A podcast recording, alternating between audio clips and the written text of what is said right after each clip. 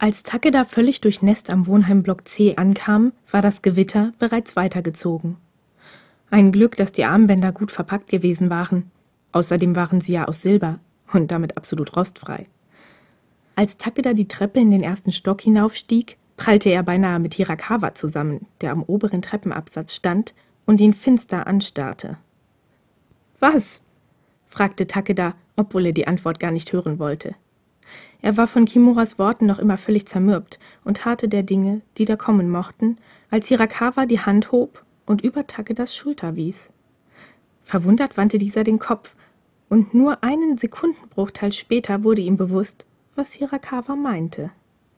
Eine Spur aus frischem Schlamm zog sich durch das gesamte Treppenhaus bis hinunter zur Eingangstür. Oh, tut mir leid, ich mach das gleich weg, murmelte er geistesabwesend und begann mit klammen Fingern seine Schnürsenkel zu lösen, um nicht noch mehr Schmutz in den Flur zu tragen, als er Hirakawas Hand auf seinem Unterarm spürte. Überrascht hob Takeda den Kopf. Schon gut, ich mach das. Geh am besten erstmal warm duschen, sagte er mit sanfter Stimme und Takedas Herz tat einen Hüpfer. Am liebsten hätte er ihn auf der Stelle geküsst.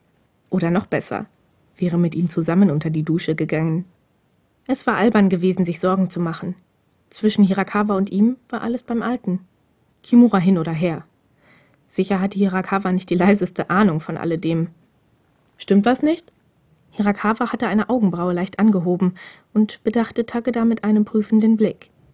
War er bei dem Gedanken an die gemeinsame Dusche etwa rot geworden? N nichts, gab er rasch zurück und legte seine Hand auf die Hirakawas, die noch immer auf seinem Unterarm ruhte. Danke, ich geh dann mal unter die Dusche. Und damit schlüpfte er rasch aus den nassen Schuhen und tappte auf die Badezimmertür zu, die Hand fest um den Griff der Plastiktüte geklammert, in der die Silberarmbänder verborgen waren. Eines von ihnen würde er Hirakawa schenken. So viel stand fest. Aber nicht jetzt sofort. Es musste eine passende Gelegenheit sein. Schließlich war es ein ganz besonderes Geschenk.